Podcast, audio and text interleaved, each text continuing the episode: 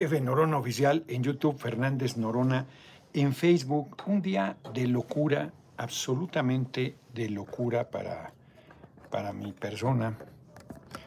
Este, fíjense que hoy les iba a platicar, les voy a platicar, pero la charla central era sobre la reunión que tuvimos con la Federación Mexicana de Fútbol porque hoy tuvimos, eh, estuvo el presidente de la liga, John de Luisa, creo que se apellida, y con Miquel Arriola, presidente de la liga, el, primero presidente de la Federación Mexicana de Fútbol y eh, Miquel Arriola, presidente de la liga, por los sucesos lamentabilísimos que se dieron de la violencia en el Estadio Corregidora de Querétaro. Entonces yo quería platicarles centralmente hoy sobre ese tema,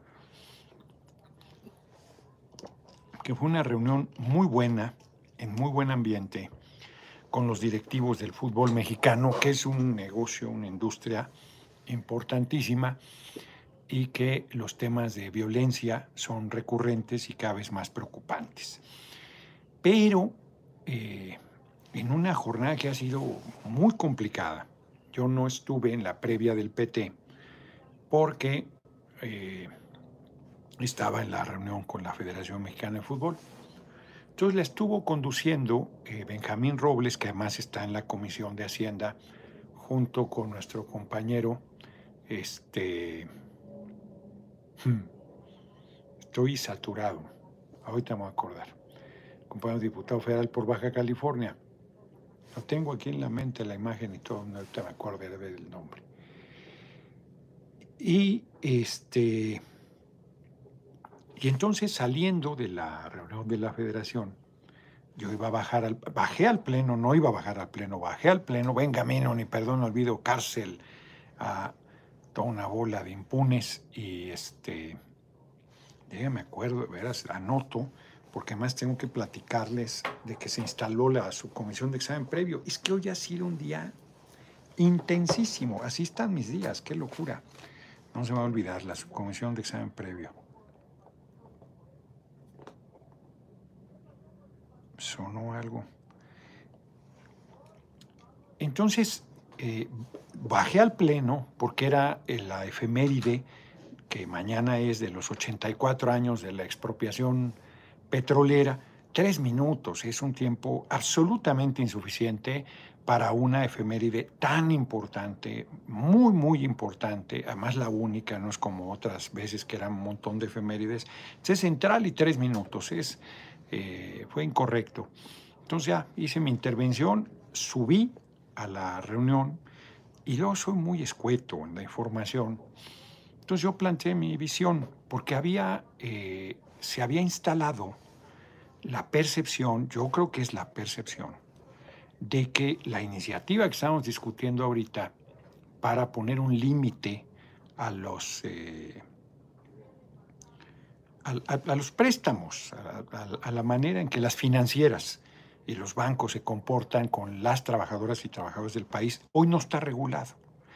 Hoy hay trabajadores que les caminan el 100% de su ingreso y que las tasas de interés son espantosas y que sindicatos y gobiernos eh, instituciones, aquí en la Cámara a los trabajadores les pasa lo mismo, se pusieron de acuerdo con esas financieras y pusieron a los trabajadores, les dieron crédito, los trabajadores siempre andan y trabajadoras siempre andan ahogados porque su salario es insuficiente, entonces firman lo que les pongan enfrente y están pagando tasas hasta de más de 100% de interés y con afectaciones terribles a su salario.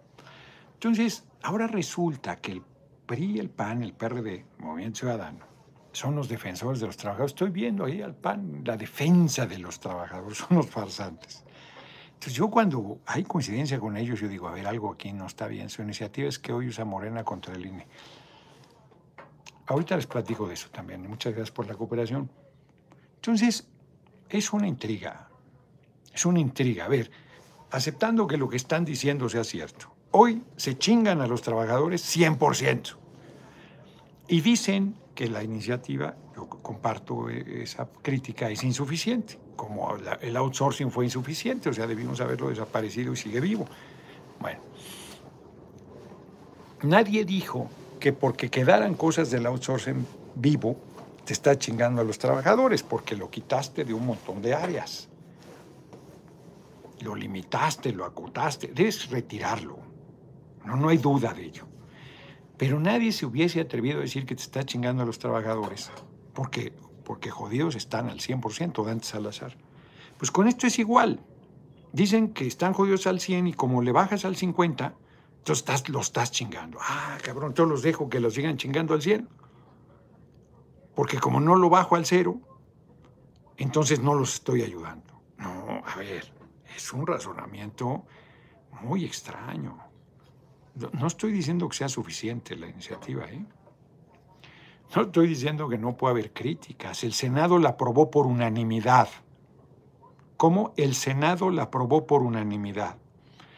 Y nosotros le hemos hecho más de 130 cambios, la mayoría planteados por la Secretaría de Hacienda. Entonces, más bien yo siento un ambiente, Mayer Lati, muchas gracias por tu cooperación, yo siento un ambiente enrarecido. Los medios, por supuesto, pegándonos, como siempre, pues no, no hay novedad. Y hay compañeros y compañeras con las cuales yo he coincidido y hoy los veo este, en esta línea que votaron en contra.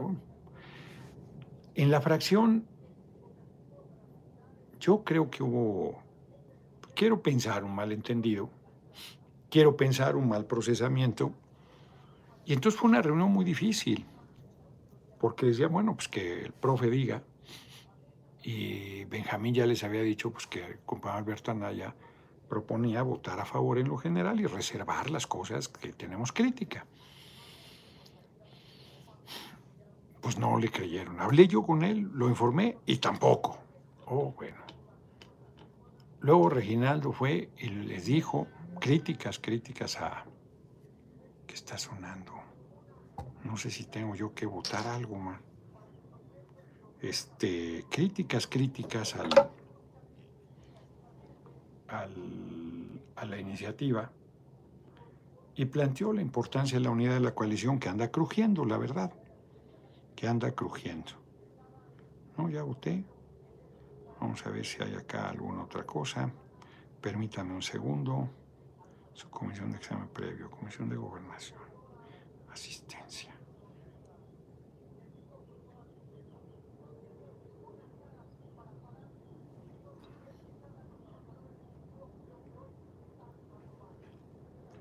Ah, caray. Porque está. Es una locura, porque estoy. Este. Hay reunión de la Comisión de Gobernación, hubo reunión de la subcomisión de examen previo que se instaló, ahorita les voy a platicar sobre ello.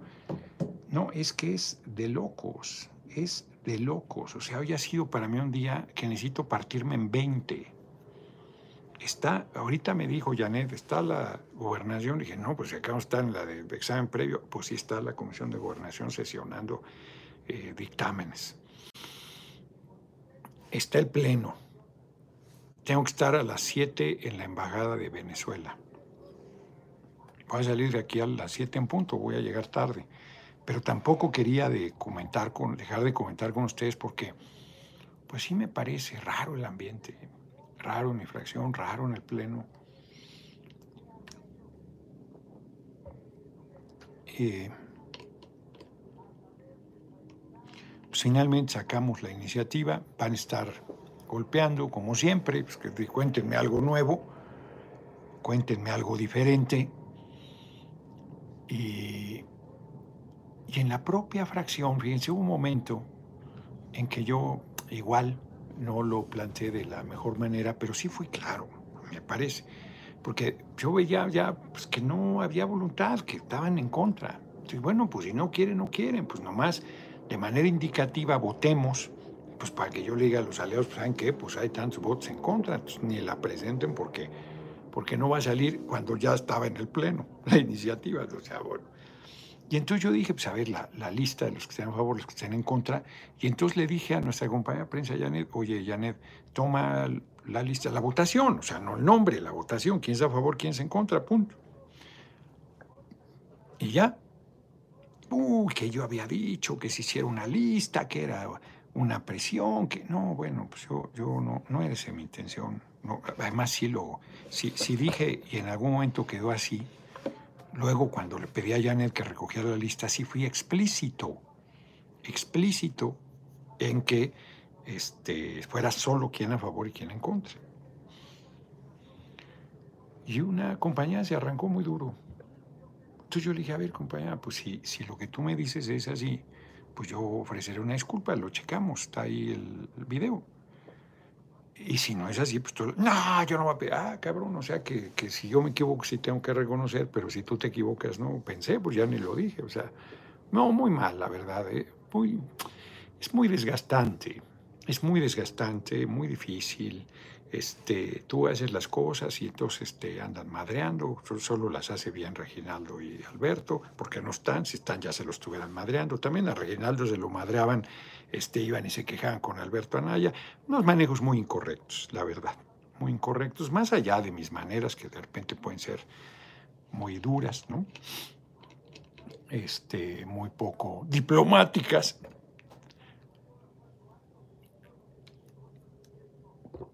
Entonces, pues así está. Miren, yo para adelante me la voy a llevar tranquila, tranquila, tranquila. Ya ni les voy a decir lo que pienso, pues que digan lo que quieran, que propongan lo que quieran. Yo seguiré siempre actuando en consecuencia y asunto solucionado, ¿no? Tan sencillo. Que dicen esto, díganlo. Que digan lo otro, díganlo. Que digan lo que quieran, la verdad porque me parece que es muy complicado que gente con mucha experiencia, con mucha trayectoria, se ponga hipersensible este, y, que, y que a ti sí te exijan que aguantes todo y más. Está cabrón. Permítame, porque estoy en votaciones. Qué locura, es de verdad, ¿eh? ha sido un día este, de locura. Véanme, estoy en la, en la comisión de gobernación.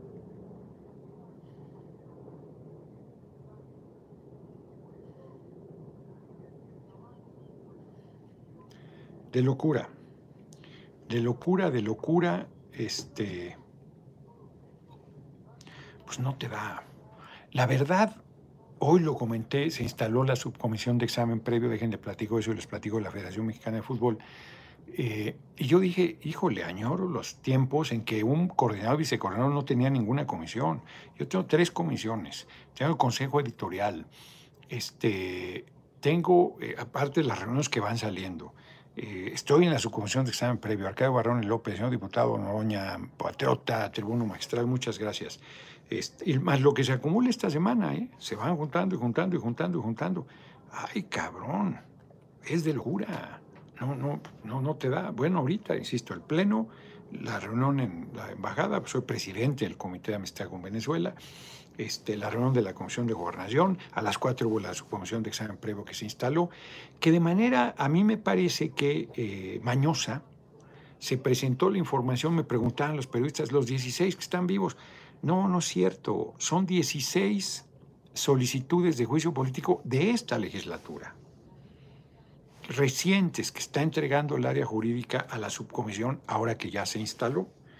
Y hay, si diga, les doy el, dato de memoria, denmelo por bueno, 114 solicitudes de juicio político y o desafuero vivos, vivos, dentro de ellos la que yo metí contra Lorenzo Córdoba y Ciro Murayama.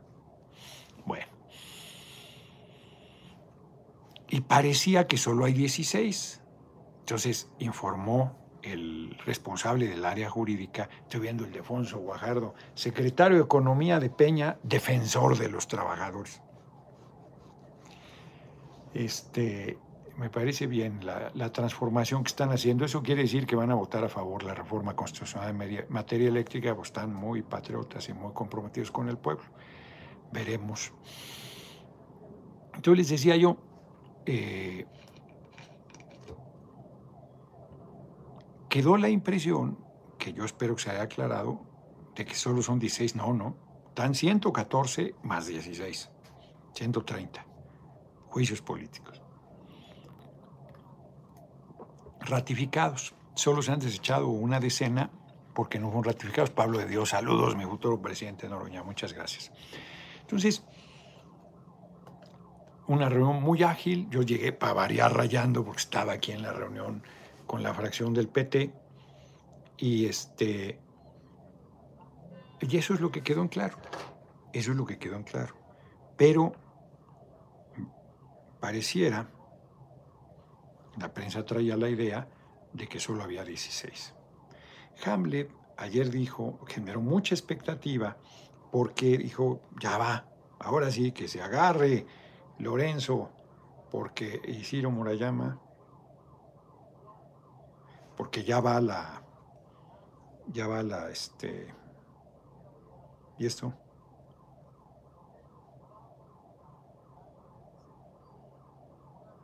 Eh, Día Nacional de los Dulces Típicos Mexicanos. No, bueno, qué cosas estamos votando. Entonces generó una expectativa de locura Hamlet, porque ya va a empezar el juicio contra Lorenzo Cosío Murayama. Pues no, apenas instaló la subcomisión de examen previo. La, la encabeza el presidente de la Comisión de Gobernación, Alito Moreno, y un paniaguado.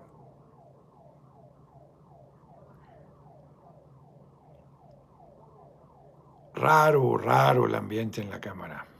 Raro. Yo insisto, pues me la tomo con calma franciscana. La luz aquí, que me la prenda, cabrón, dejen, me voy a tener que parar a encender la luz porque estoy viendo. Ah, ya. Sí, esta está apagada. Ándale, ahora sí. Gracias. Eh, Qué día más singular. Y bueno, estuvo la Federación Mexicana de Fútbol, una reunión cordial, diría yo, una reunión tranquila, donde eh,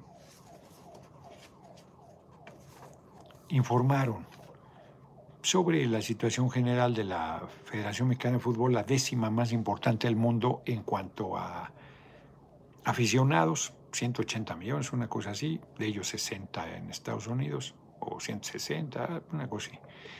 Eh, de economía no dijeron cuánto, pero es muy importantísimo.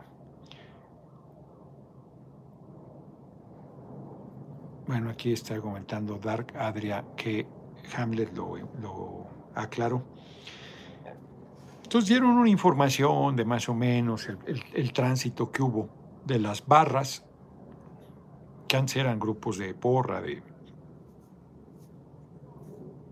pues, más en el aliento al equipo, y se trajo la visión de las barras argentinas que son más fuertes, digamos, pero se han convertido algunos en francos grupos delictivos, violentos, cada vez con mayor eh, gravedad. Y en el caso de Querétaro, hubo manifestaciones inéditas, el desnudar, por ejemplo, a las personas que, habían golpeado hasta buscar asesinarlas. Es un fenómeno que no se había dado. Había habido hasta muertos. Ahí dio Miquel unos datos en los ochentas, en los estadios, eh, sobre todo de Gran Bretaña, donde hubo en tres jornadas más o menos en un periodo relativamente corto, los hooligans famosos, se acordarán algunos, eh, hubo eh, centenares de muertes en estadios en Europa, en Gran Bretaña. Entonces, que a partir de ese momento se ha hecho un esfuerzo para, eh, se ha hecho un esfuerzo para, este, perdón, ¿eh? Es de locos hoy, sí. Este, la jornada de hoy es la más enloquecida que haya tenido yo. Y miren que he tenido algunas enloquecidas, ¿eh? Ya me quité los lentes.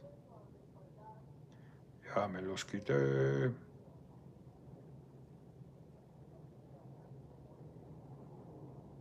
no, pues no quiere, porque me sigue diciendo quítate los lentes, entonces quién sabe qué, quién sabe qué pasó. Alejo el celular. Está en reaccionar esto. Ahí está.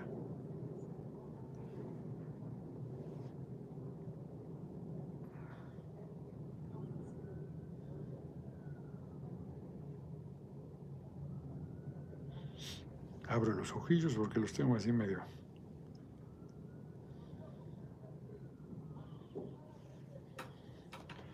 Bueno. Están siendo agilísimos. Tenía razón Janet que había reunión de la Comisión de Gobernación. Entonces yo les comenté que la información, bueno, hice primero bromas porque les digo yo, era tan normal tan manipulado, bueno, para decirlo más claro todavía, dije al fin que no hay versión estenográfica, que yo le iba a la América. No, bueno, le iba a los vaqueros de Dallas, ya lo había comentado con ustedes. Ya me regeneré y ahora no me importa nada. Entonces, pues ya, pues, se extendió, jajaja, estaba distendida la reunión.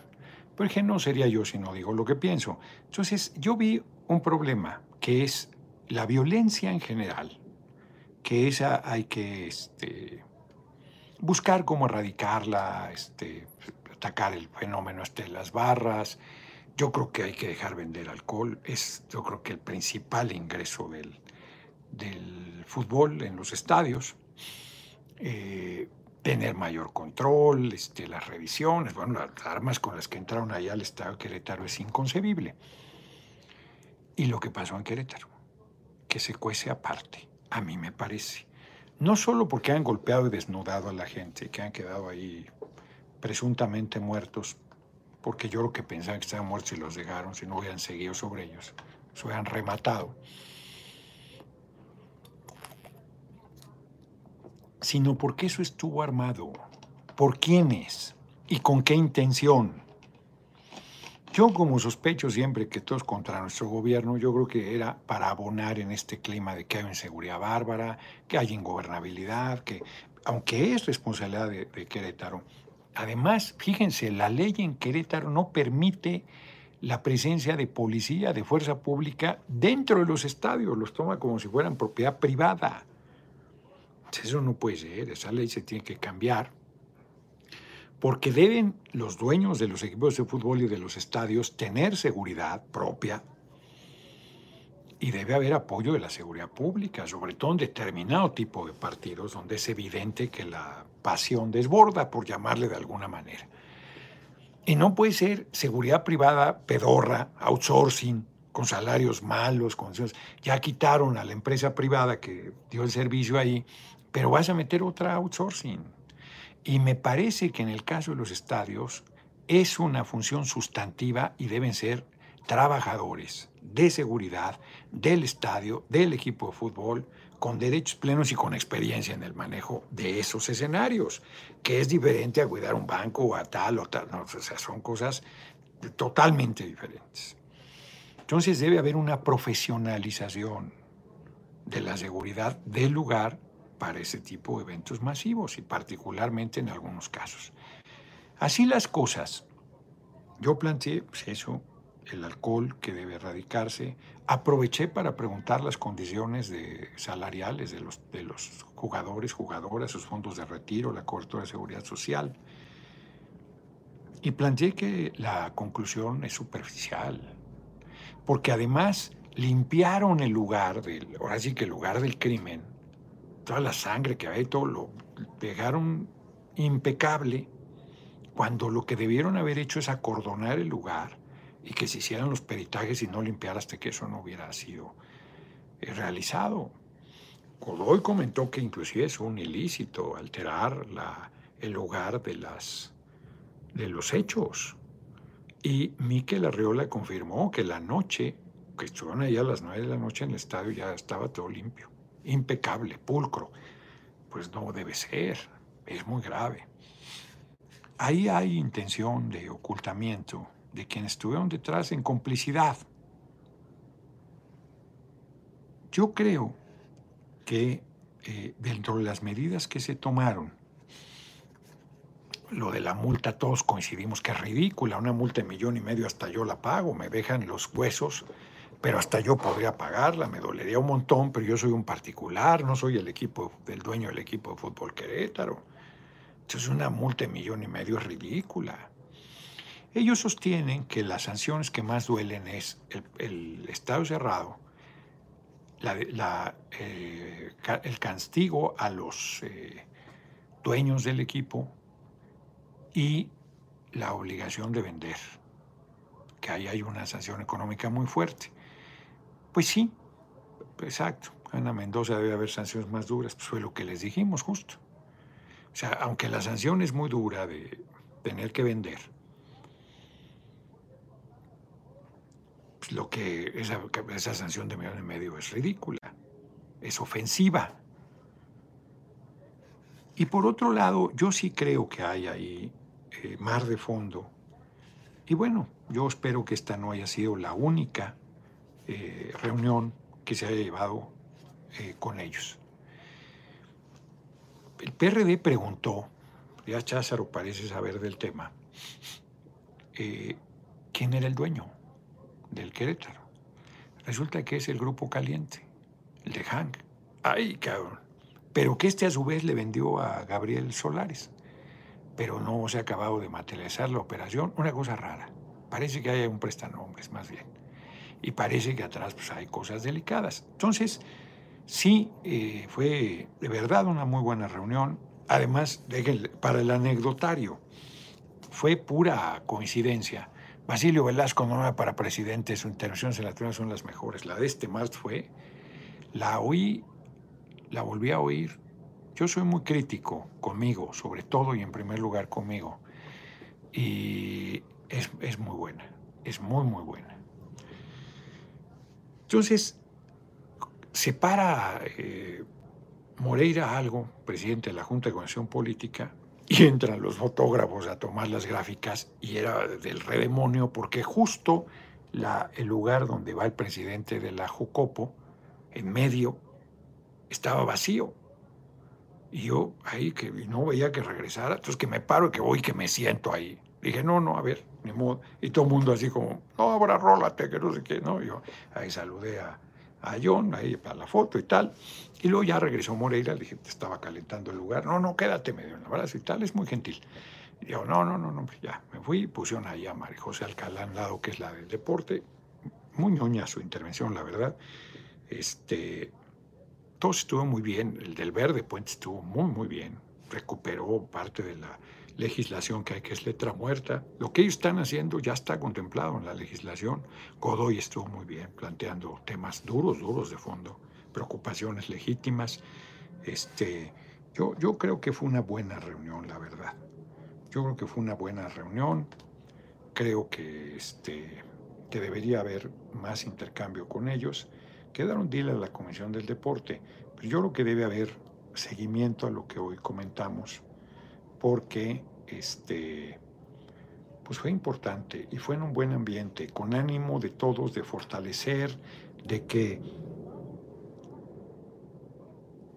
pues siga siendo un ambiente este, familiar, un ambiente familiar, porque de eso se trata, de que pues la gente pueda ir confiada, tranquila, que no va a haber eh, ya no de una tragedia, sino agresiones que hay de muy diverso tipo, que se queden muy simpáticos, ¿no? Te avientan orines y te avientan... No, no, son... Este, eso es lo suavecito. Y bueno, pues habrá quien le cause gracia y risa y la chingada, pero pues no es gracioso. Y yo creo que hay que generar pues, condiciones de competencia deportiva y de pasión y de disfrute y ya, tan tan yo estoy convencido que la venta de alcohol se debe retirar. Entonces, buena reunión, buena reunión.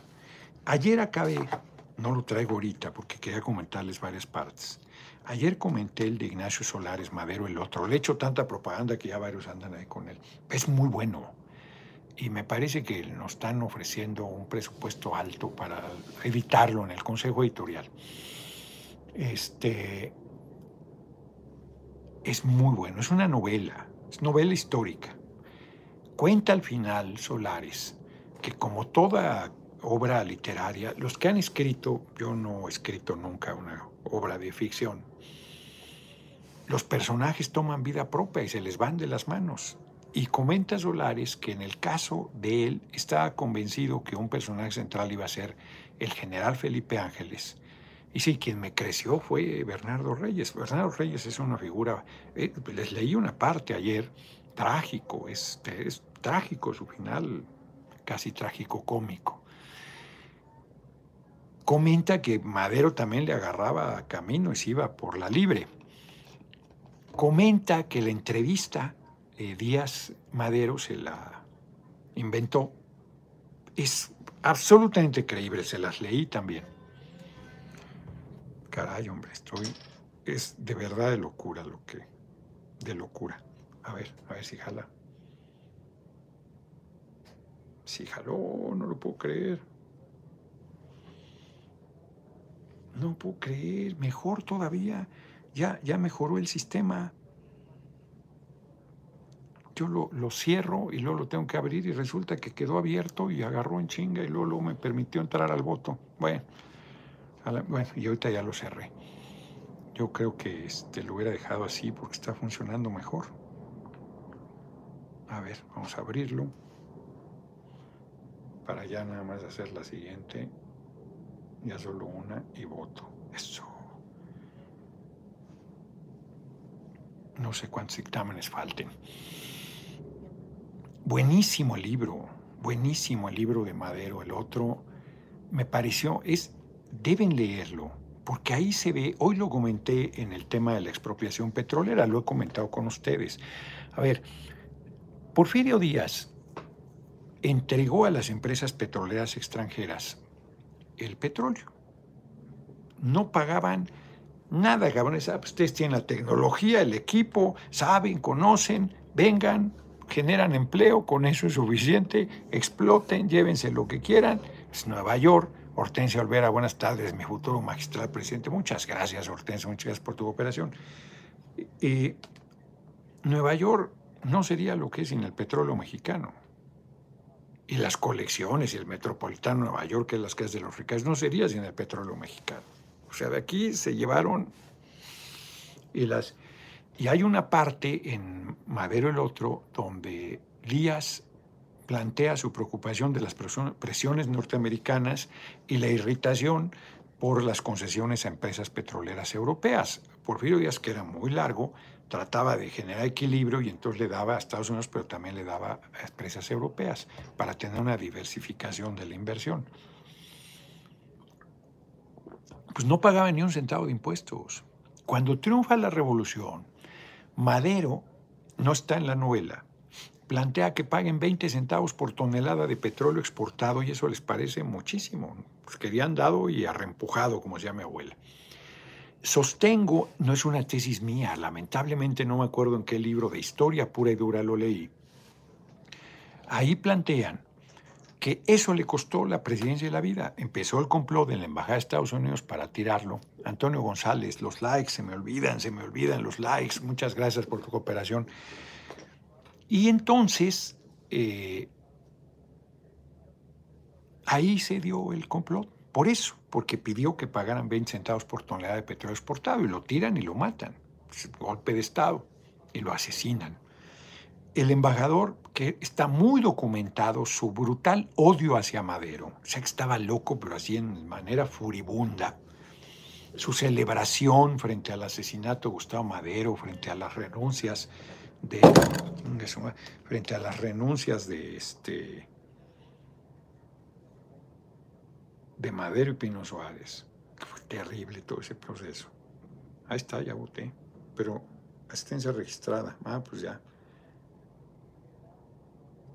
Ahí está, pues todo, ya estuvo. Creo que ya terminó la reunión. Rabioso, está documentadísimo, está muy bien plantado en la novela, porque más él manda al embajador de España a convencer a Madero que renuncie. No es terrible, terrible, terrible el papel que juegan el pacto que se llamó de no sé qué, acaba llamándose el pacto de la embajada, porque ahí Huerta y Félix Díaz se reparten el poder.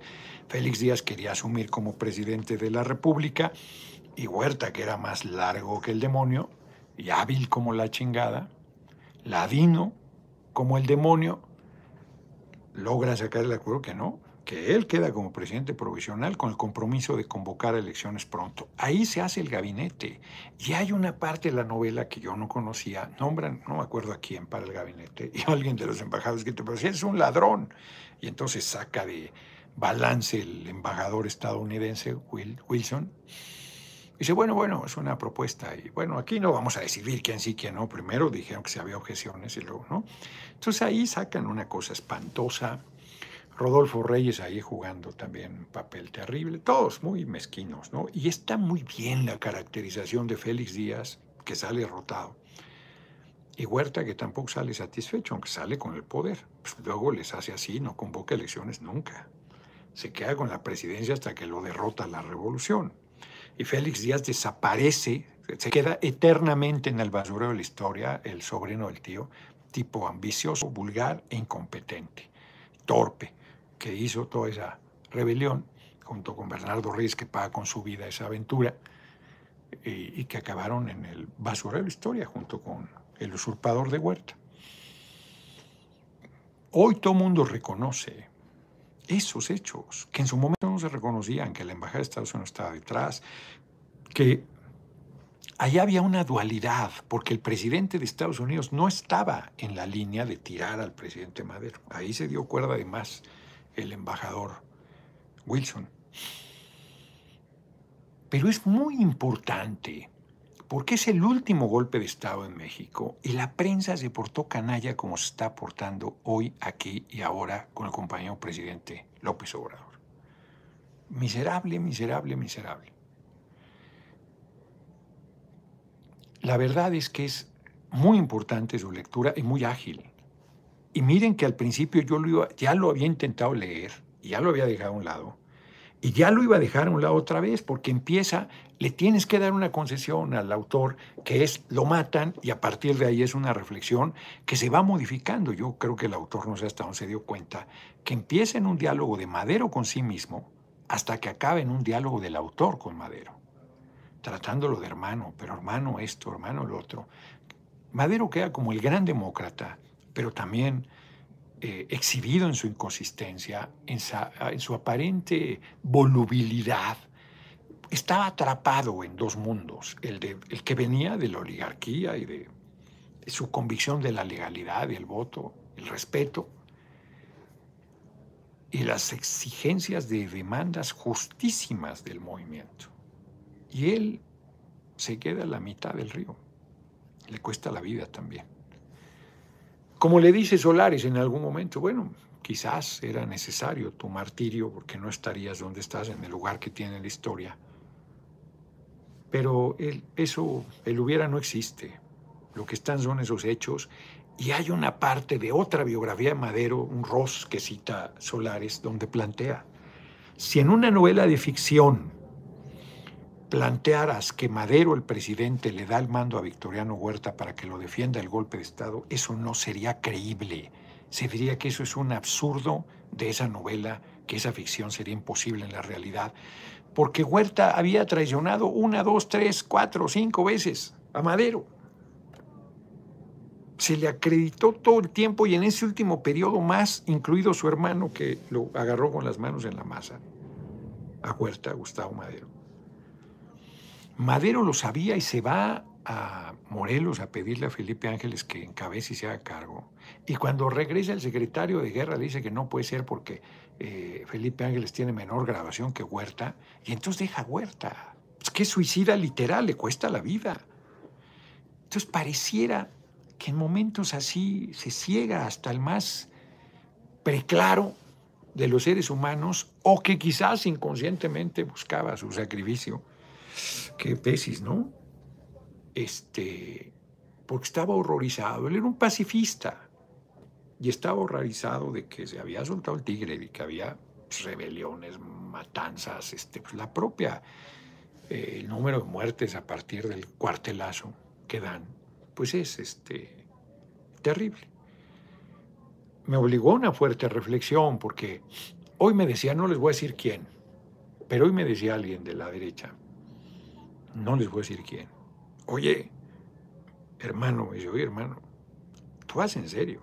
Claro que voy en serio. Y yo creo que me están subestimando, le dije, para la presidencia. No, me dijo, no te subestimo nada. No, hombre, yo sé que la derecha no me subestima nada y sé que traen mediciones y sé que saben que voy muy bien. Me dice, digo, pero yo no voy a romper. No, la unidad para mí es fundamental. No, tendrían que hacer algo terrible, terrible, o sea, que fuera evidente, que fuera una gran movilización, que hubiera un respaldo bárbaro y que aún así me quisieran hacer a un lado. Bueno, eso, ese sí sería un escenario muy complicado, como para aguantarte una cosa de ese tipo. Pues si me ganan, en buena lid yo no tengo problema, apoyaré. Y si gano, exigiré el respeto. Pues eso pues no puede ser de otra manera. No puede ser de otra manera. Entonces, y yo sé que si no gano por nocaut, que si no gano avasalladoramente, pues va a ser muy complicado que yo logre la candidatura. Yo estoy cierto de eso. Y entonces me dice, Oye, hermano, pero si ganas nos vas a madrear. No, bueno. Ay, no. A mí no me mueve ningún asunto de venganza, pero sí tiene que haber justicia. Y sí tiene que avanzar la mejora sustancial de las condiciones de vida de nuestro pueblo. Hoy estamos discutiendo esto de los créditos. Pues no puede ser, y los créditos de Infonavit, y las pensiones hipermodestas, y, y las sumas, y las chingaderas que le han hecho a la gente, y se van acumulando agravios. Y, los despojos de las tierras, y este... No, no, no, o sea, es que no tienes derechos básicos de antigüedad, aguinaldo, pensión, jubilación, vacaciones, y que al campo no han llegado nunca. Y, y, y vele sumando, vele sumando. Bueno, pues eso no puede seguir. Y la gente viendo en la calle, y niños y niñas viendo en la calle, y adultos mayores. Y... No, no, bueno, a ver, no puede seguir. No puede seguir. Yo creo que podemos, con, con todos, con los empresarios, incluso no soy ningún ingenuo, no soy madero, ingenuo políticamente.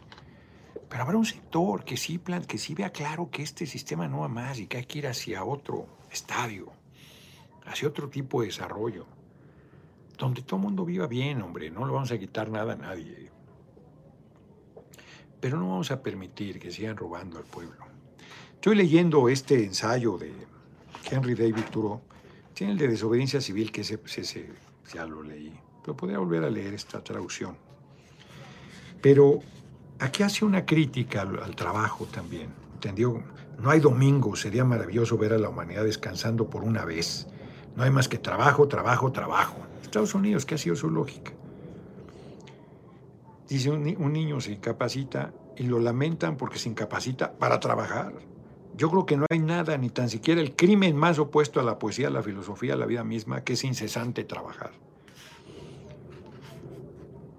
Si un hombre pasea por el bosque por placer, todos los días corre el riesgo de que lo tomen por un aragán.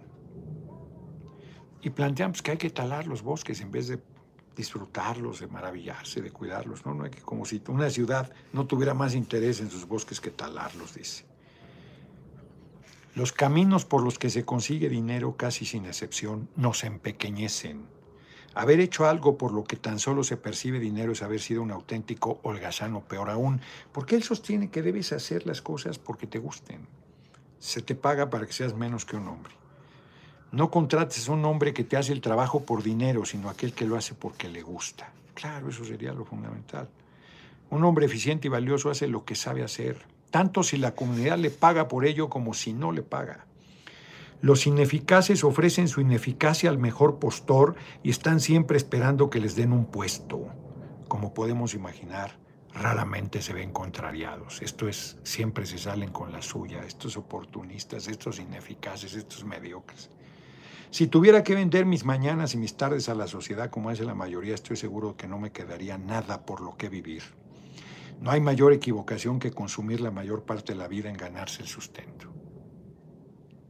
Debes ganarte la vida amando. Haber nacido heredero de una fortuna y nada más no es sino nacer muerto. No más que reflexiones de Henry David Thoreau. Es sorprendente ganarse la vida no solo algo valioso y honorable, sino también algo apetecible y glorioso, porque si ganarse la vida no es de ese modo, esto no sería vivir.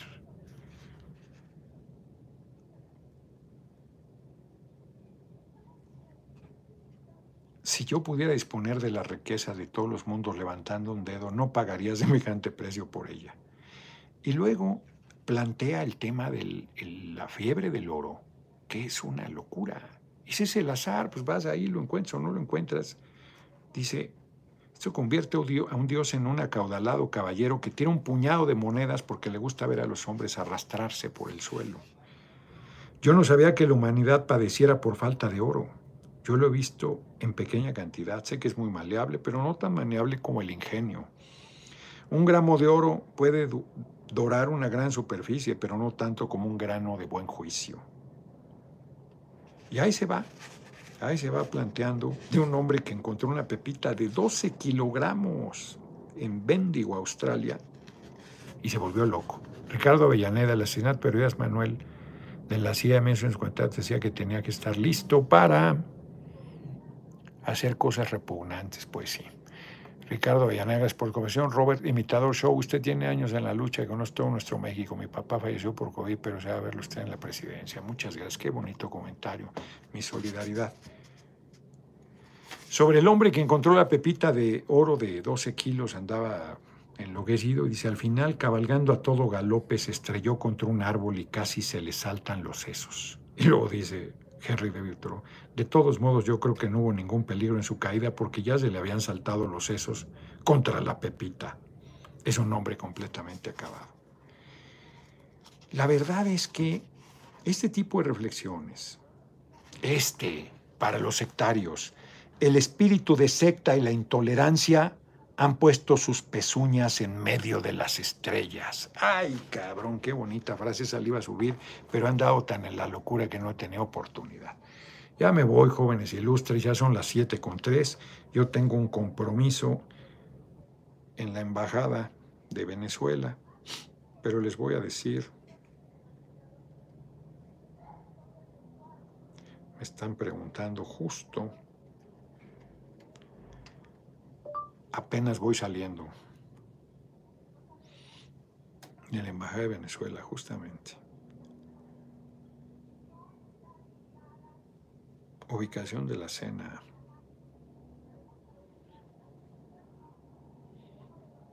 Bueno, a ver.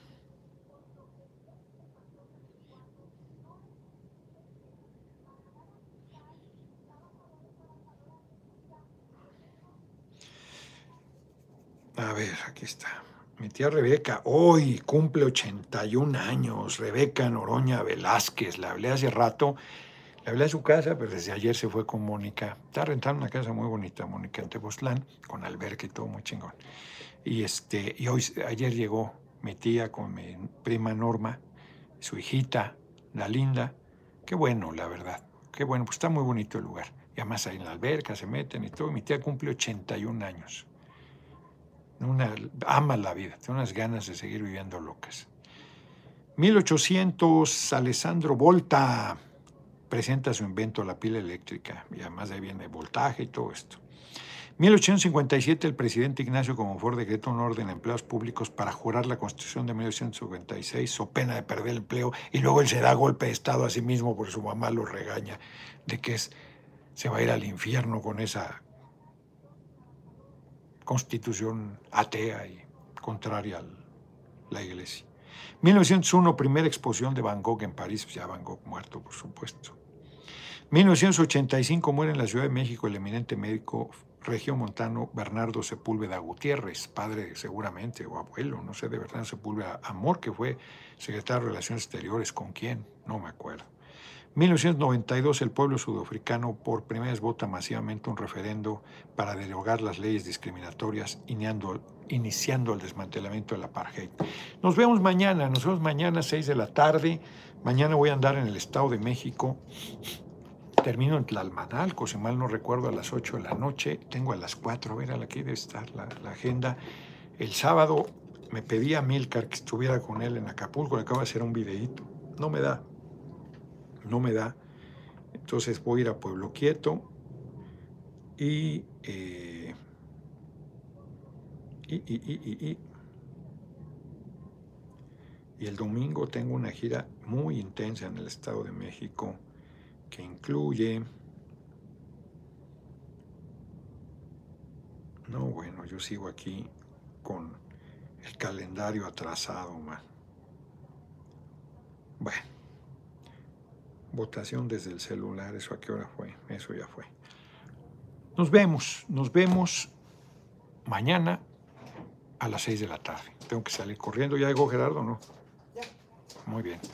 Nos vemos, nos vemos, nos vemos. Ya ni leer, respeta a tu presidente, Pánfilo. Aquí está, a ver. Aquí está, me está pasando Adriana. Viernes a las 4 de la tarde en el kiosco municipal del centro de Ixtapaluca.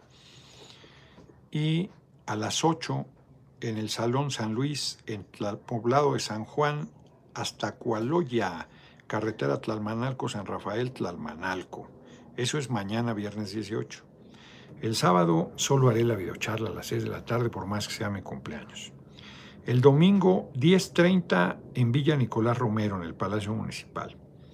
A la una y media en Atizapán, también en el Palacio Municipal. Es un lugar poco céntrico, pero bueno. El, a las 4 de la tarde en mi tierra adoptiva, Tlalnepantla. El lunes 22 es festivo, pero voy a estar, eh, creo que es a las 10 de la mañana, la inauguración del aeropuerto Felipe Ángeles. El martes tengo que venir a la Jucopo y miércoles y jueves hay sesión de la Cámara. O sea, hace que ando movidito, como se pueden dar cuenta. Nos vemos, salgo corriendo porque, ay cabrón, voy tarde a la, a la embajada.